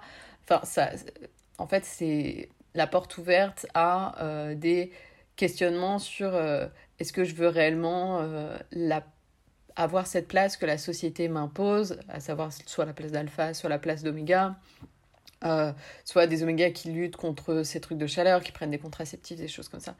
Euh, donc voilà, il y a, y a, vraiment euh, un panel très large d'histoires. Et en fait, et, alors je sais plus qui dans le, dans le JT du Yaoi en parle, je sais plus si c'est Rutil ou si c'est Pralinus, mais en fait ça, ça peut s'approcher presque de... du soulmate AU, qui euh, bah il y a cette idée de destin que tu choisis pas etc bah là c'est un peu la même chose. Et du coup euh, ce qui est intéressant c'est comment l'auteur et l'autrice s'emparent de ce sujet là pour en faire quelque chose qui va être plus intéressant que juste euh, l'omégaverse de base avec le type fort puissant qui est en alpha et l'oméga qui est une pauvre petite chose qui qui veut se faire sauter dans tous les sens quoi donc voilà, ça peut être aussi euh, un moyen de faire euh, du smut euh, facile et d'écrire des scènes de cul parce que forcément du coup, comme avec tout ce qui est sex pollen, bang or die, tout ce truc-là, voilà. Mais voilà, je pense que c'était important de, de, réenregistrer ce truc-là parce que je pense que finalement c'est peut-être plus nuancé que ce que je pensais à la base. Et il y a quelque chose aussi d'assez drôle, effectivement, à ce que euh, tous les trucs de alpha, bêta, oméga soient utilisés dans des trucs au final euh, hyper queer, hyper subversifs, euh, hyper. Des, des, trucs de fangirl, quoi, alors que c'est un vocabulaire qui est utilisé par les masculinistes, quoi. Il y a quelque chose d'assez ironique et comique là-dedans. Donc voilà, j'espère que ce petit segment enregistré permettra de, de remettre un peu les, choses en place. Et puis je vous invite vraiment, alors ça dure 2h30 hein, cette émission sur le spécial Omegaverse, mais c'est hyper intéressant. Après, on voulait parler du time loop. Donc le time loop, c'est la boucle temporelle, les personnages qui sont euh, alors ça peut être il, peut y avoir plein de versions en fait selon les fandoms et selon la, technique qui met en place le time loop mais souvent c'est euh, un peu euh, le jour de la marmotte quoi. Les personnages sont, bloqués dans une journée ou dans euh, deux semaines qu'ils revivent et où ils doivent essayer de de sortir de cette boucle temporelle d'une manière ou d'une autre parfois en réalisant leur, leur vie amoureuse, parfois en, réalisant des choses sur eux-mêmes, parfois en, changeant. Enfin bon, voilà, il y a plein de, il y a plein de, de, manières de le faire. Je sais pas si vous en lisez beaucoup des, des time loops ou pas. Moi, j'ai l'impression que toutes celles que j'ai lues étaient souvent très angsty. Enfin, c'est un peu le truc de, euh, un peu les, star-crossed lovers, quoi, genre les amoureux qui sont perdus dans une boucle temporelle et qui ne n'arrivent pas à se retrouver, qui n'arrivent pas. Enfin, ça peut donner des choses assez chouettes de, de voyage temporel après qui, qui se mêlent avec tout ça. Mais euh, je saurais pas définir le trope en tant que tel plus que la boucle temporelle, quoi. Je pense que c'est l'un de ces tropes euh, qui est très difficile à réussir, à bien écrire. Il y a, des tropes euh, qui, sont plus simples et celui-là, c'en est pas un. Je pense moi, je pense pas que j'en serais capable d'écrire un, bon time loop. Surtout moi, j'avais déjà lu une fanfic où la time loop n'impliquait pas une journée, mais une année. Et, et du coup, l'autrice avait vraiment bien géré son truc de euh, comment raconter une année par chapitre sans être chiant tout en euh, euh, donnant cette impression de claustrophobie que tu as d'être bloqué dans, ton temps quoi. Donc je pense que quand c'est quand c'est bien réussi c'est super chouette. Et par ailleurs c'est on en revient au, au trope de la fiction professionnelle euh, c'est un grand grand classique de la fiction tout court hein, dans les films dans les animés dans les mangas. Donc c'est c'est un grand classique mais je pense qu'il est quand il est bien fait c'est vraiment efficace quoi. Par contre quand c'est mal fait du coup bah tu relis le même truc un peu chiant moi, je, lis beaucoup de. Alors, moi, je beaucoup de fanfiction Harry Potter avec des voyages temporels. Le fait est que dans Harry Potter, il y a des voyages temporels euh, et du coup, ça, implique euh, d'autres choses. Et je pense que c'est là où on arrive sur des spécificités du fandom euh, qui sont permises parce que soit il y a des univers alternatifs qui sont assumés, soit parce que bah, y a déjà des voyages dans le temps. Et en général, du coup, la boucle, elle est, elle est elle est immense en fait. Il retourne dans le passé de, euh, de plusieurs années ou etc. pour essayer de changer les choses. Et du coup, il y a deux versions. Euh, enfin, il y a les, les futurs et, les. Enfin, il y a deux versions des personnages ou, ce genre de choses. Harry qui retourne au temps des maraudeurs et qui rencontre ses parents et, et qui en fait aide à les mettre ensemble, par exemple. Enfin, ce genre de choses. Euh, ou les enfants de Harry et Drago qui reviennent dans le passé pour mettre ensemble, ensemble leurs parents c'est un trope qui est, assez populaire, mais qui du coup est, beaucoup plus. Euh, euh, et pas sur des, courtes périodes comme ça. Et je sais pas quoi dire d'autre sur ce, sur ce trope en fait, euh, à part que je le kiffe grave. Alors, moi, à la différence de Cordelia, je, je suis pas du tout fan de, de ce trope. Raison toute simple. Harry Potter 3 et le prisonnier d'Azkaban. Je, déteste en fait euh, quand, Hermione remonte dans le temps, je saute tout le temps les chapitres, ça me saoule. c'est une répétition d'écriture et euh, j'ai l'impression en fait juste, enfin c'est un doublon quoi. J'arrive pas à mettre dedans, je suis pas du tout fan. Et, euh, et c'est pour ça aussi que j'aime pas le, film et j'ai tendance à sauter les scènes. Donc en fait, je pense qu'en soi, j'ai déjà un souci avec. j'ai un souci avec le voyage mais j'aime bien le, le, le, jour de la marmotte, tu vois, comme film. Donc donc bon. Et, euh, et ensuite, c'est surtout comme moi, tu sais, je lis des, fanfictions euh, où c'est euh, Hermione comme personnage principal. Et je lis beaucoup de romances. Et donc, quand Hermione va remonter dans le temps, c'est souvent soit au temps de Tom Jedusor, soit au temps de, des maraudeurs. Et, et, donc, va soit se passer un truc avec soit donc Tom Jedusor qui va devenir Voldemort, ou soit Remus et Sirius. Et je trouve ça hyper chelou parce que bah souvent elle a 14-15 ans et elle les connaît quand ils sont des, des, darons quoi. Donc et donc ça me ça me met pas très bien. Enfin je voilà. Donc euh, ce qui fait que je suis euh, je suis pas très fan. Après, justement, euh, moi, ce, que, ce qui me plaît dans le time loop, ça me fait rebondir, c'est justement la, bah, le, le, challenge d'écriture, en fait, et de faire un, quelque chose qui tient debout, euh, après, ça va dépendre de comment on considère le voyage dans le temps. Il y a plusieurs, euh, il y a plusieurs euh, techniques. Il y a soit tu remontes dans le temps et du coup tu vas créer une réalité alternative que tu vas pouvoir modifier.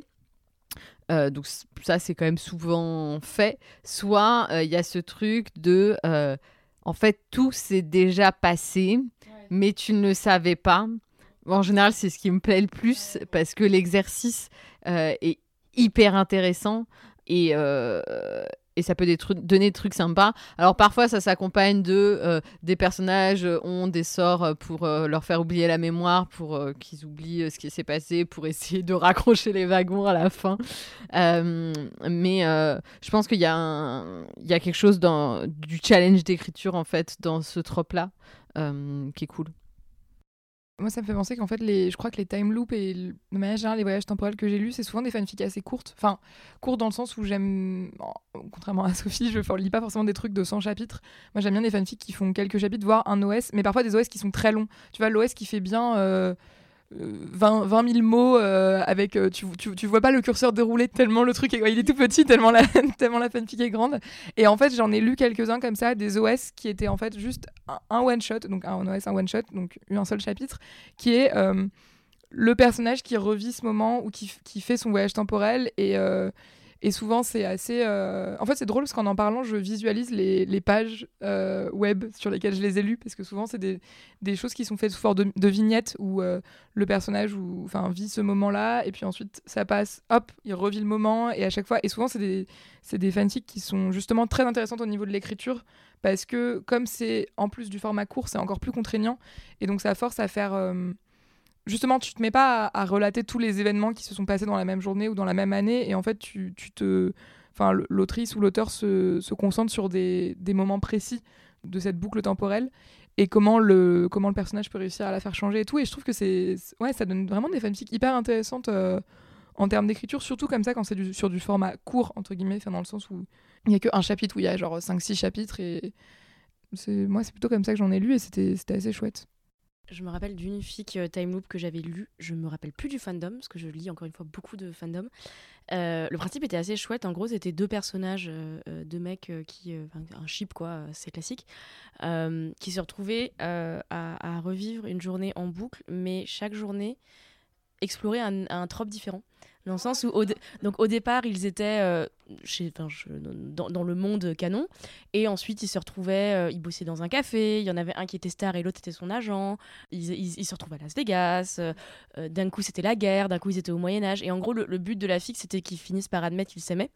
En gros, tant qu'ils n'avaient pas compris ce qu'ils devaient faire. pareil, il y en avait un, c'était euh, l'un des exemples, c'était qu'ils se retrouvaient du jour au lendemain, ils, étaient ensemble, ils avaient un enfant, ou alors ils étaient beaucoup plus vieux et ils étaient restés ensemble. Et donc c'était un peu explorer les, différentes euh, réalités alternatives dans lesquelles ils auraient pu être. Et j'avais trouvé ça super malin. Comme, parce que du coup, c'était tout le plaisir de, plein de tropes, mais dans une seule fanfic, et de, manière cohérente en fait. Et ça, je pense que c'est un truc que tu peux appliquer à plein de, plein de fandoms. Donc si ça vous inspire, euh, écrivez-en des comme ça, moi j'avais trouvé ça super. Bah, écoute, on on note l'inspiration, j'ai plein de trucs à écrire, mais j'avoue que ça donne assez envie. Et donc le dernier, c'est très bien parce que tu nous as parlé de tes personnages qui se retrouvaient euh, dans un café, et donc ça nous permet de parler du dernier euh, euh, trope qu'on a sélectionné, qui est un de nos préfs à, Lucie et moi, le coffee chapahu. donc le principe, on en a déjà plusieurs fois parlé, le coffee chapahu, c'est en fait un moderne AU, enfin un, donc un, un univers alternatif dans le monde moderne contemporain normal, et où les personnages se rencontrent, se retrouvent ou se croisent dans un un Starbucks ou, souvent des coffee shops indépendants. Et d'ailleurs, parfois, les fanfics en profitent pour, euh, pour faire des trucs anti-Starbucks en mode euh, eux, ils sont dans le coffee shop indépendant qui essaie de survivre euh, malgré la grosse chaîne à côté ou je sais pas quoi. Enfin, t'as plein d'enjeux comme ça. Donc, tu peux avoir le client régulier et le ou la barista. Tu peux avoir la personne qui ne fait que passer. les... Je crois que tu as aussi, moi, j'en lis pas trop des comme ça, mais tu as les baristas qui essaient de mettre des clients ensemble ou des trucs comme ça. Enfin, il y, y, a plein de variations. Et puis parfois ça peut déborder vraiment la vraie vie, parfois ça peut ne se passer que dans le cadre du coffee shop. Et euh, ouais, je sais pas, je, saurais pas dire pourquoi j'aime autant ce trope, si ce n'est comme, comme disait euh, Lucie euh, tout à l'heure, c'est que il y a ce côté très réaliste. Enfin, c'est il y a un peu ce côté en fait tu, tu te dis que l'amour peut atteint au coin de la rue quoi. Et d'ailleurs il y a toutes les variantes du coffee shop. Il y a le bookstore a eu le floriste a eu le enfin tous les commerces en fait que tu peux imaginer où les gens passent un peu de temps donc ouais, Lucie, est-ce que tu sais, tu saurais mieux dire que, que moi pourquoi tu aimes autant ce trope? Alors j'adore les coffee shops à U, j'en lis tellement. Euh, parce que moi je trouve que c'est un trope qui est assez riche dans le sens où tu peux... Le, le... Pour moi le coffee shop à U c'est du théâtre. Au théâtre, tu as une unité de lieu qui est la pièce de théâtre et il peut se passer plein de choses. Là, c'est pareil. L'unité de lieu, c'est le coffee shop. Il peut se passer plein de choses. Les, les baristas peuvent tomber amoureux. Les baristas, tu as dit, il y, a une vraie diversité. Euh, donc, c'est vraiment ce côté-là, ce côté à la fois familier, mais en même temps que tu gardes la surprise parce que tu sais pas exactement ce qui va se passer. Je pense, on va pas se mentir aussi que euh, c'est un trope qui est très populaire parce que généralement les personnages sont jeunes. Donc c'est souvent des étudiants qui bossent à côté ou alors ils commencent à peine à travailler, ils ont besoin de thunes. donc généralement c'est des étudiants qui n'ont pas trop de thunes. donc c'est très très facile de s'identifier en fait, hein, de, de, de, se projeter dans, dans, dans ce truc-là. Et puis je pense que c'est le, le, tout le concentré du moderne, du moderne Pour moi c'est le moderne AU parfait dans le sens où c'est vraiment enfin sortir des personnages de leur contexte, euh, les placer dans un contexte qui ressemble au tien mais pas tout à fait parce que je sais pas où moi j'ai moi j'ai bossé dans un quick tu vois. J'ai pas bossé dans un j'ai pas bossé dans un dans un Starbucks ou un coffee shop euh. d'ailleurs en France on a beaucoup moins cette culture du coffee shop qu'aux États-Unis euh, ou en Amérique du Nord ou en Angleterre en général. Donc pour nous je pense que c'est un petit côté exotique. Enfin moi c'est comme ça que je le vis en tout cas. J'ai vécu aux États-Unis pendant un an et, à chaque fois que j'ai eu des coffee shops à eu ça me rappelle mon année. Donc voilà je, m'emporte beaucoup quand je parle de coffee shop à U, mais c'est vraiment ça, c'est vraiment le théâtre, l'unité de lieu et qu'est-ce qui va se passer quoi. Il peut se passer plein de choses et puis ça peut être des fics extrêmement longs comme extrêmement courtes et je trouve que d'ailleurs les coffee shop à U ont tendance à être assez courts parce qu'au bout d'un moment bah tu tu, tu, te, tu vas pas euh, faire une fic de 100 chapitres qui se passe dans un café quoi. Challenge accept. Euh, je vais prendre la parole parce que moi j'aime pas du tout le coffee shop AU.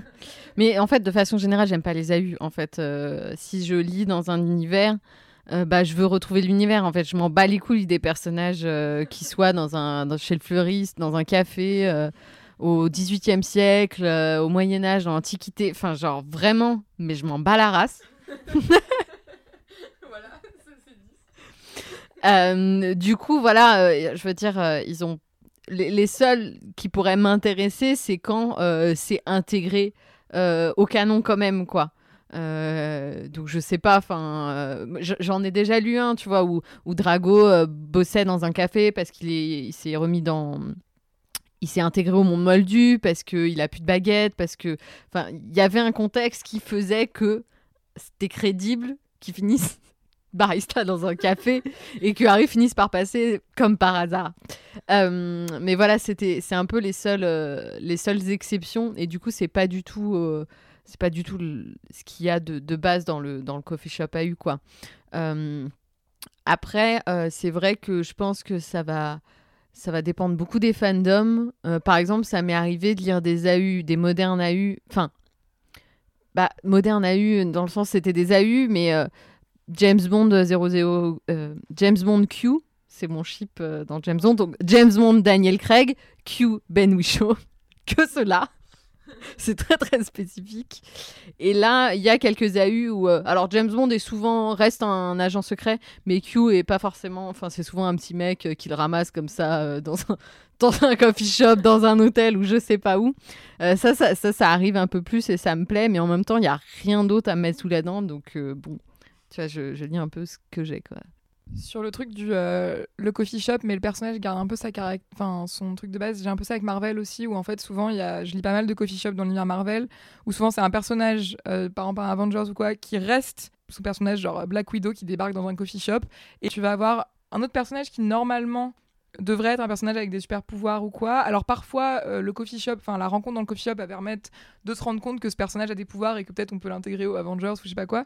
Et euh, parfois, euh, juste la personne reste sans pouvoir, mais du coup, l'héroïne ou le héros va devoir bah, gérer sa, double vie de super-héros ou super-héroïne, parfois avec plein de traumas, parce que je parlais de Black Widow typiquement, parce que c'est un personnage j'aime bien lire, parce que c'est quand même le personnage qui a été élevé par euh, une organisation euh, russe ultra secrète euh, qui l'a enlevé enfant pour en faire une espèce d'assassin genre de, tueuse extrême quoi. Et je trouve ça génial en fait de mettre Black Widow dans un coffee shop avec une barista tout juste sortie de la fac vois un truc comme ça un peu un peu drôle en fait qui, qui permet aussi de, de, jouer sur les motifs des personnages et du, et du passé et des caractéristiques du personnage tel que tu l'aimes dans l'univers en le confrontant à ton monde moderne. Et je pense que dans le coffee shop ce que tu disais, Lucie, sur le fait que le coffee shop a eu, il y a ce côté, euh, c'est la réalité et tout. En fait, il y a aussi beaucoup de self-insert, je pense, enfin, de se mettre soi-même en scène avec les personnages qu'on aime bien, parce que du coup, comme tu dis, on, a, on peut potentiellement être euh, genre euh, cet étudiant fauché qui bosse dans un coffee shop, et là, d'un coup, il y a notre super-héros ou notre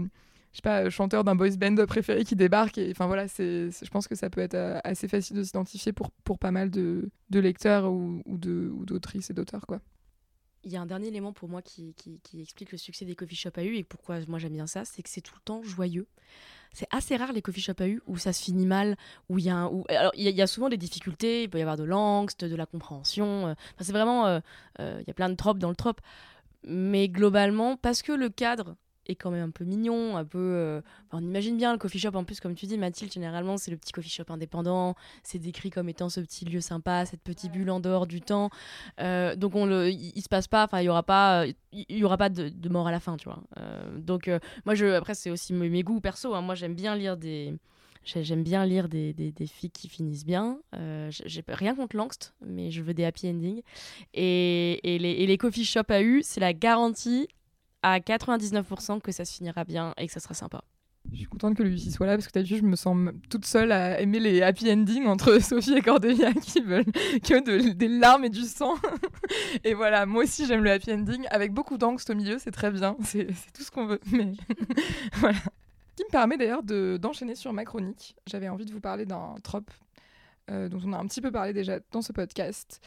C'est les soulmates AU, donc les univers alternatifs où les personnages ont des âmes sœurs. Donc je voulais vous parler de ça parce que depuis quelques temps, j'ai une véritable passion pour les soulmates AU. Comme on disait, parfois on peut avoir des périodes où on veut lire qu'un seul trope, euh, qu'un seul, euh, seul motif euh, tout le temps. Moi, je pense que ça fait un ou deux ans que je suis prise d'envie de lire des soulmates AU de, de manière régulière. Ça ne veut pas dire que j'en lisais pas avant, ça ne veut pas dire que je ne lis que ça, mais c'est le truc un peu confortable dans lequel je me retrouve depuis quelques temps. Et alors, je me retrouve à hanter les confins d'AO3 pour trouver les soulmates AU avec mes chips préférés que je n'ai pas encore lus, ou même parfois avec des personnages que je connais pas mal ou pas, parce que tant que c'est bien écrit et qu'il y a ce qu'il faut de romance et de drama, et d'une manière un peu euh, innovante de faire se rencontrer les âmes sœurs, bah, je prends. Donc le principe du trope des soulmates, c'est que les personnages sont des âmes sœurs, euh, donc parfois enfin le plus souvent amoureuses, euh, parfois, ça peut être aussi des âmes sœurs platoniques, ça peut être, euh, on parlait tout à l'heure, Cordelia, des, plus des trucs de magie qui sont liés ou, de, ou qui sont liés, ça peut être lié à des trucs de réincarnation. Enfin, il y a plein de, de manières d'écrire euh, les âmes sœurs. Mais donc, tu as ce principe des âmes sœurs qui euh, ne se connaissent pas, ou en tout cas ne savent pas qu'elles sont âmes sœurs, et finissent par se retrouver et s'identifier grâce à un signal particulier. Honnêtement, il y a presque autant de manières pour les personnages de se rencontrer et de s'identifier que de fanfic, même s'il il y a là aussi des sous-tropes, des motifs récurrents qui reviennent. Donc par exemple, euh, il y a le timer, donc ça je crois que c'est inspiré d'un film de SF, où en fait les personnages ont sur le bras euh, une espèce de d'horloge qui leur dit dans combien de temps ils vont rencontrer euh, leur soulmate, et le moment où ils se retrouvent face à leur soulmate, le timer s'arrête. Il y a le truc du nom, ça c'est un peu le truc le plus basique, où le nom de ta, ton âme sœur s'affiche quelque part sur ton corps. Alors, il y a plein de versions, ça peut être dès la naissance, euh, ça peut être un moment particulier de ta vie, euh, ça peut voilà. Puis ce qui est intéressant, c'est que tu vas avoir les personnages euh, qui dans quand c'est un moment particulier de ta vie, tu as ce personnage qui attend des années avant que son nom s'affiche et donc le personnage pense que il ou elle n'aura pas d'âme sœur et donc ça crée plein d'angst et tout et, c'est chouette. Il y en a un que j'aime particulièrement, c'est le soulmate où les personnages ne voient pas les couleurs euh, tant qu'ils n'ont pas rencontré leur âme sœur. Et ça, je trouve ça génial parce que du coup, souvent, tu as ce truc où genre ils croisent l'âme sœur et là, d'un coup, les couleurs euh, apparaissent dans leur vision et voilà, ça peut donner des choses assez chouettes. Tu as le truc assez basique du tatouage, donc il y a le nom, comme on disait, il y a aussi la première phrase que euh, la que la comment dire que l'âme sœur va leur prononcer qui est tatouée sur leur corps. Là aussi, ça peut créer énormément de d'angst ou de comment dire, de, de miscommunication, donc de personnages qui n'arrivent pas à communiquer parce qu'en fait, la phrase, c'était un truc horrible parce qu'ils se rencontrent dans, dans un contexte qui ne va pas du tout. Et moi, j'adore ce genre de fanfic où, où en fait le contexte est complètement merdique et donc la rencontre entre les âmes sœurs est complètement merdique. Et après, toute la fanfic, ça va être faire en sorte que la rencontre euh, enfin donne quelque chose de positif. Donc voilà, parfois j'aime lire juste un petit OS tout simple qui rencontre simplement la rencontre et j'aime bien euh, regarder comment l'autrice euh, a, à trouver des trucs pour rendre le trope que je connais par cœur un peu surprenant. Parfois, je cherche des longues histoires avec du slow burn sur plusieurs chapitres où les personnages se rencontrent, mais ils s'identifient, mais ils vont quand même mettre une vingtaine de chapitres à finir ensemble, même si l'univers leur dit qu'ils doivent finir ensemble. Et puis surtout, c'est un trope où on peut mêler plein d'autres tropes. Donc, la miscommunication, euh, le enemies to lovers parfois, parce qu'il y a des ennemis qui tombent amoureux, euh, le friends to lovers où ils se rendent compte qu'en fait ils étaient euh, destinés à être ensemble, le coffee shop a eu, il y a des coffee shop a eu, soulmate a eu, géniaux. Donc voilà, c'est, euh, je pense que c'est d'ailleurs le, MCU qui m'a fait tant aimer les Soulmates. Euh, notamment parce que, comme je le disais juste avant, certains personnages ont des histoires dans le canon hyper complexes, parfois qui s'étendent sur des décennies. Et donc, euh, le fait d'y introduire des, bails de, d'âme sœur peut donner lieu à des variations passionnantes. Euh, par exemple, avec le personnage de Steve Rogers, donc euh, j'en ai déjà plusieurs fois parlé, Captain America, qui a grandi dans les années 20-30 et dans les années 40, il tombe à l'eau, il est congelé et il se retrouve en 2012. Et là, dans ce contexte-là, mais le soulmate peut donner un truc génial où le mec pensait jusqu'à euh, tomber dans l'eau qu'il n'avait pas de soulmate parce qu'en fait, son âme sœur l'attendait dans les années 2010 et d'un coup il se réveille et il a un nouveau tatouage qui correspond à son, sa nouvelle âme sœur ou alors il pensait que son âme sœur c'était un personnage qu'il a connu dans les années 30 il se réveille dans les années 2010 en mode ah j'ai perdu mon âme sœur et en fait il a plusieurs âmes sœurs voilà. Ou alors comme je disais les personnages qui ont euh, un peu des, dramas enfin des traumas euh, énormes et des backstories euh, horribles. J'adore les soulmates à eu avec Black Widow parce que en fait par exemple, les, auteurs vont écrire que dans la Red Room, donc le truc où elle a été entraînée enfant, on lui a effacé son, tatouage d'âme sœur et en fait elle se rend compte que finalement elle a quand même une âme sœur.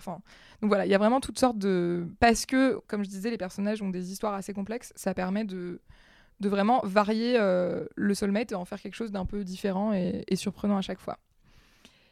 Euh, et puis de mêler ça aussi parfois à des problèmes de société. Alors ça, je pense que c'est dans tous les fandoms, mais c'est dans le MCU que je connais ça le mieux.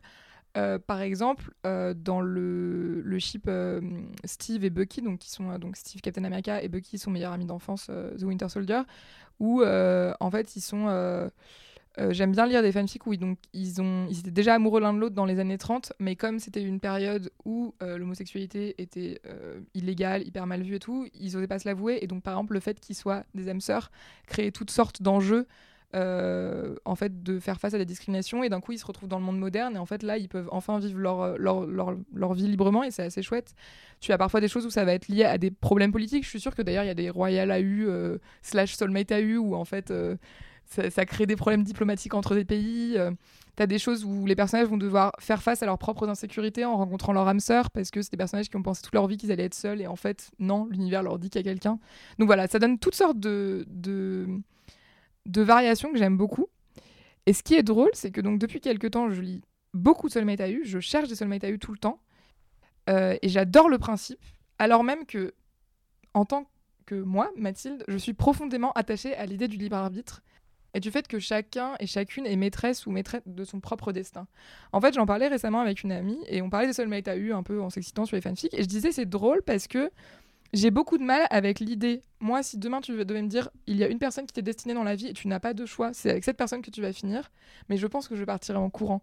C'est vraiment un principe euh, qui va à l'encontre de, ce que je donne aux, relations et notamment à la possibilité de choisir, d'évoluer, de changer, comme on disait tout à l'heure en parlant d'une Miss to Lovers. Et j'ai beaucoup de mal avec l'idée de se dire il y a une personne qui t'est destinée pour le restant de tes jours et tu es sûr que tu vas finir avec cette personne et cette personne, tu as son nom tatoué sur le corps. Mais j'adore lire ce genre d'histoire, alors même que je pense que si j'étais une héroïne de fanfiction, je serais sans doute celle qui refuse la personne à qui elle est destinée.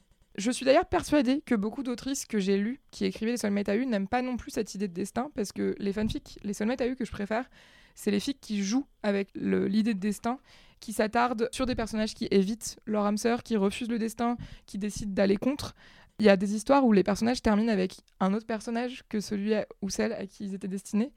Et il y a vraiment des autrices qui s'amusent en fait à presque à faire en sorte que le destin des personnages se plie à leur choix, inversement. Il y, a vraiment un truc euh, assez fascinant là-dedans. Euh, mais voilà, ça m'a un peu questionné. Je me suis dit pourquoi j'aime autant ce trope alors même que je détesterais qu'on me dise ce que je dois faire en matière de relations amoureuses. Mais je pense que la conclusion, c'est un peu ce que Sophie disait tout à l'heure déjà sur le Miss to c'est que finalement, est-ce que les tropes qu'on aime doivent, être, doivent forcément correspondre à ce qu'on aime et à ce qu'on attend de nos relations et de nos romances IRL Parce qu'on parle ici beaucoup de romances. Voilà, Cordelia et Sophie adorent les Miss to Lovers, mais euh, comme disait Cordelia, euh, c'est pas forcément euh, la réalité de leur vie. Je vous ai jamais vu tomber amoureuse de personnes que vous détestiez jusque-là, et je vous imagine mal faire ça. Moi, j'adore les coffee shops à U, alors que je déteste le café. Donc, je n'ai aucune raison d'aller dans un coffee shop ou de devenir barista. Mais ça n'empêche que c'est des choses qui nous plaisent et en fait, dans lesquelles, surtout, on retrouve euh, un confort. Je pense qu'un trope, plus qu'un choix de vie ou de manière dont tu vis, tes romances, c'est un motif confortable. C'est quelque chose dans lequel tu te retrouves. Tu sais ce que tu en attends, tu sais ce que tu vas lire. Quand j'ai des soulmates à eu, je sais que enfin, les personnages vont probablement terminer ensemble, bon, sauf quand c'est Cordelia qui les écrit, mais c'est un autre problème. mais je sais pas encore comment. Et en fait, si on y réfléchit, c'est un peu ça le principe de la fanfic. On arrive sur un site, on lit une fanfic avec un chip principal qui est annoncé, on sait que les personnages vont a priori finir ensemble ou pas finir ensemble dans des trucs dramatiques, mais on sait que c'est ça le l'endgame de la fanfic, quoi, c'est ces deux personnages ensemble. Mais tout ce qui est intéressant dans la fanfic, c'est de voir, et avec les tropes qui vont être utilisés, comment ils vont arriver à cet état, à cette fin, qui est finalement assez différent d'une manière dont on consomme la fiction d'habitude, où en général, tu vas voir un film ou tu lis un livre en n'ayant aucune euh, notion de ce qu'est la fin, normalement. Euh, là, dans la fanfic, souvent, tu sais ce, que va être la fin, mais tout l'intérêt, c'est de voir comment l'autrice a réussi à, l'autrice ou l'auteur a réussi à faire en sorte que cette fin-là. Et ça laisse tellement de possibilités à la personne qui écrit pour, euh, pour broder que tu as une créativité folle dans toutes les fanfictions que tu lis, et quel que soit le trope que tu lis, et en particulier dans les soulmates t'as eu. Je trouve super intéressant ce que tu dis sur euh, le fait que effectivement euh, ce qui va être intéressant, c'est pas, euh, pas le résultat, c'est comment tu arrives. Parce que euh, je trouve que hum, ça résume parfaitement la fanfiction de façon générale. Parce que tu connais les personnages, tu connais l'univers, tu sais à peu près dans quelle direction on va. Tu sais pas, des fois tu sais si ça se termine pas ou mal ou, bien en fonction des tags, etc. Ça peut être annoncé. Alors que euh, si on te faisait euh, tous ces tags et tous ces trucs sur des films et des trucs comme ça, je suis pas sûre en fait qu'on kifferait euh, savoir comment ça se termine ou doit avoir autant de détails sur l'intrigue, sur les ressorts scénaristiques de l'intrigue. Des fois, il y a des ressorts scénaristiques qui sont clairement annoncés dans les tags. on sait que ça va arriver à un moment donné, par exemple chez Beck, tu vois, mais il n'y a pas de surprise, quoi, en fait, à, à, ce niveau-là. Mais en même temps, bah, en fait, c'est pas ce que tu cherches et euh, l'originalité et le, le talent d'auteur et d'autrice, en fait, ça va être de développer autre chose, en fait, que. Euh, euh, est-ce que tu vas, va y avoir un plot twist à la fin ou peut y avoir des plot twists en fanfiction C'est pas ce que je dis, mais. Et je pense qu'on pourrait faire un podcast spécifique sur la recherche de fanfiction parce qu'en fait, tu recherches ce que tu aimes. Déjà pas comme quand tu vas au cinéma et bon, tu sais que c'est une romance, une comédie, un film de science-fiction et voilà. Il euh, y, y, a vraiment un truc de euh, je vais aller chercher pile ce que j'aime.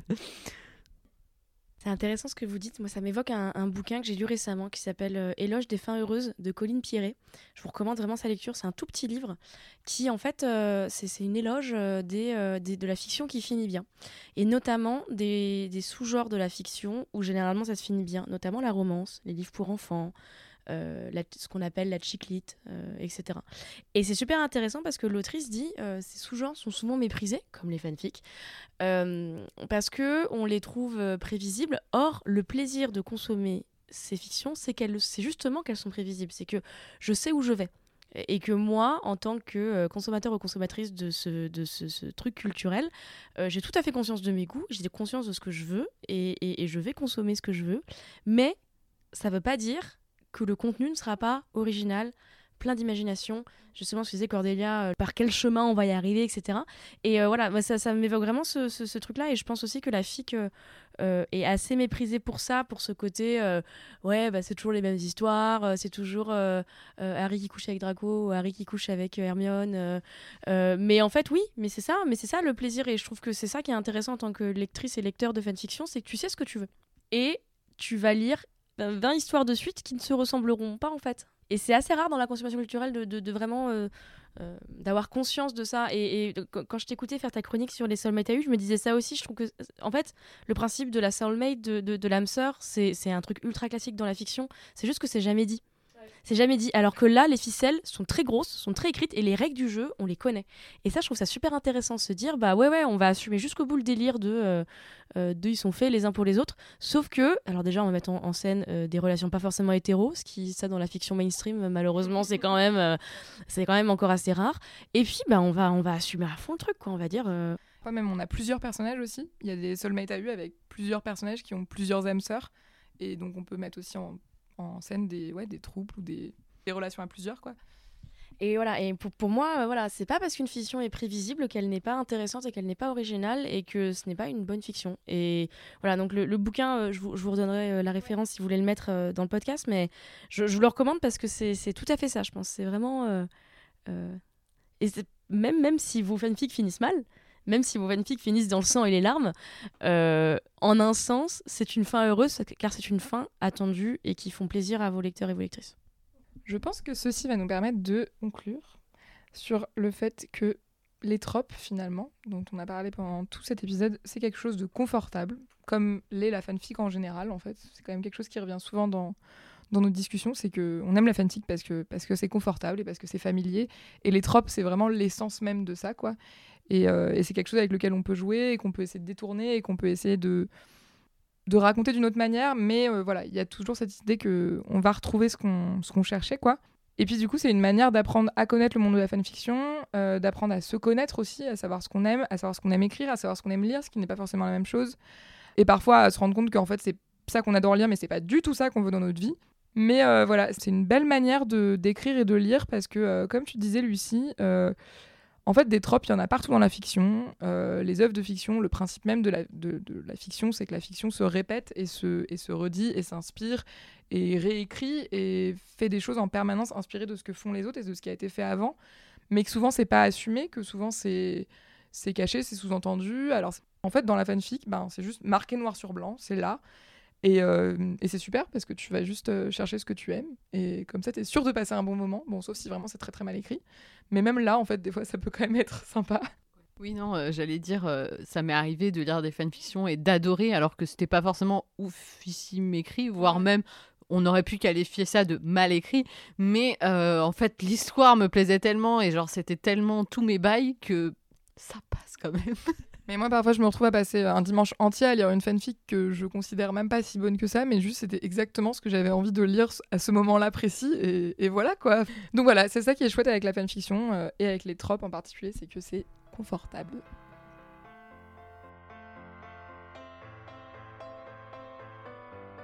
Ce sera tout pour aujourd'hui. Merci d'avoir écouté cet épisode de Disclaimer.